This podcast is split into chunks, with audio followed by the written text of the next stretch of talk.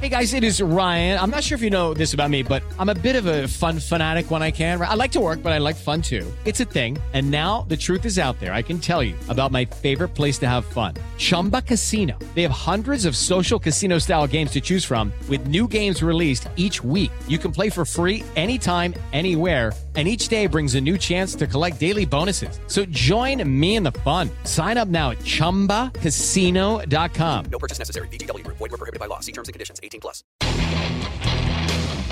Ciudadanos informados, informando. Este es el podcast de Iñaki Manero, 88.9 Noticias. Información que sirve. Tráfico y clima cada 15 minutos.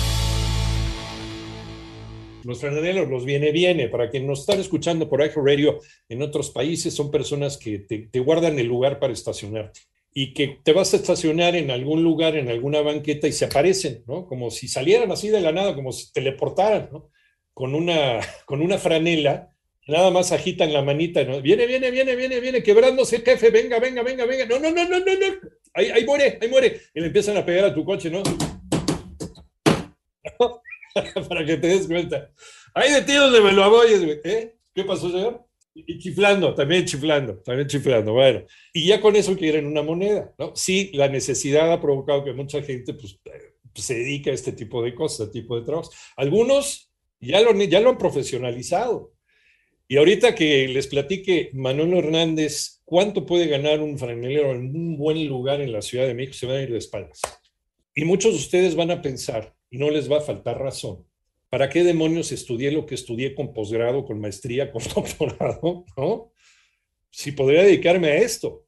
Pero como decía mi abuelita, no adelantemos vísperas. Un trabajo que hizo mi compañero Manolo Hernández. Hola Manolo, buenas tardes nuevamente. Iñaki, buenas tardes para ti, para todo el auditorio. Y uno de los principales problemas de la Ciudad de México, pues son los lugares de estacionamiento, sobre todo en zonas donde existe una alta concentración de personas. Esta necesidad dio paso desde hace muchos años a los franeleros, viene bien, acomodador de coche, aparta lugares o como se les quiera llamar. Las autoridades en algunas zonas pues implementaron los parquímetros para erradicar dicha práctica, pero la realidad es que no sirvieron de absolutamente nada, sobre todo en zonas de oficinas, ya que ahora cuando no se encuentra un lugar, se le deja el coche para que busque lugar, pagando no solamente el tiempo de la estacionada, sino también la propina. Es un negocio muy rentable en donde incluso se llegan a ganar hasta más de mil pesos en un solo día. Eso depende de la zona y horario. Por ejemplo, por estacionarse en las calles del centro histórico en la noche, la cuota es de 80 pesos. En Polanco el fin de semana son 20 pesitos si es que no te tardas, si no te cobran un poco más. En Santa Fe el lugar lo rentan en 50 pesos, pero si hablamos de alguna zona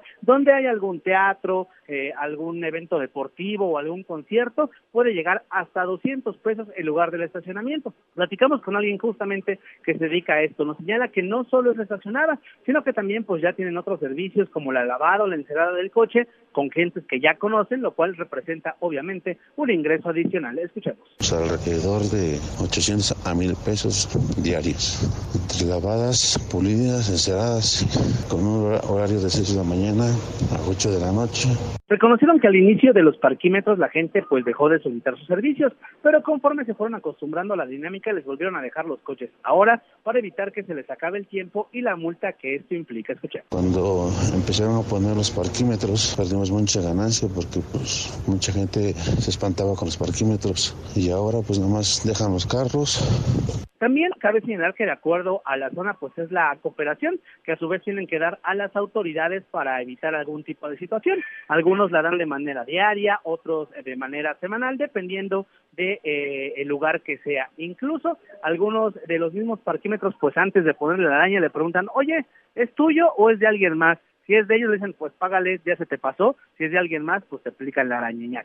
Sí, sí, dan, dan también esa, eh, esa otra labor, ¿no? Y te complica un poquito, porque además de pagar el parquímetro, le tienes que pagar a la persona que te avise que ya se te va a acabar el parquímetro, porque además el parquímetro no te garantiza que tu auto esté en buenas condiciones cuando regreses.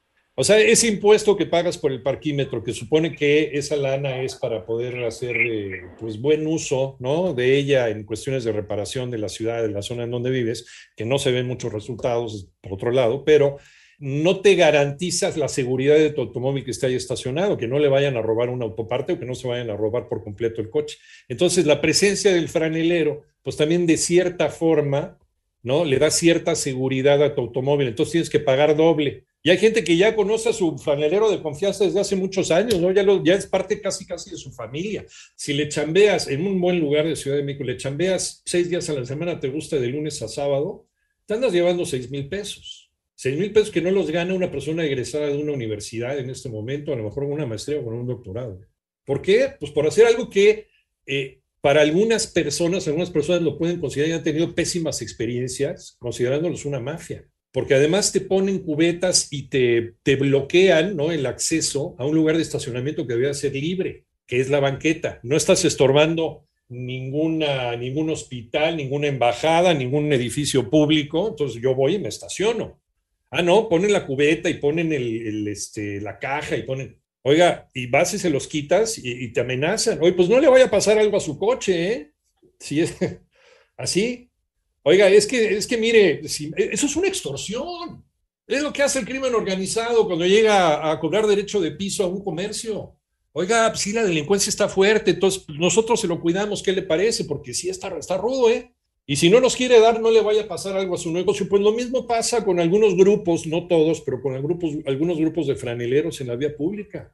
No le vaya a pasar algo a su automóvil si es que no les quieres dar y se comportan verdaderamente como una auténtica mafia, como un auténtico grupo del crimen organizado y no los han podido quitar. Y luego si sumas estos, eh, estos dos elementos al ecosistema urbano, que son el franelero y el parquímetro, tienes que estar dándole doble, poniéndole al parquímetro, que además es un impuesto que no estás viendo reflejado en absolutamente nada, y digan ustedes si sí, y se lo estás dando a una persona que lo único que hace es mover la mano y decirte cómo estacionarte. ¿No, es un completo surrealismo? Bueno, ¿y dónde están las autoridades que deberían de ponerle fin o por lo menos controlen esto? Que en todos los sexenios y en todas las administraciones te juran y te perjuran que van a acabar o por lo menos van a regularizar esto. Sí, cómo no. ¿Se acuerdan cuando los iban a credencializar? No, yo me boté de la risa. Pues, ¿qué pasó? No hicieron absolutamente nada, hombre. ¿Y ahorita qué están haciendo? Bueno,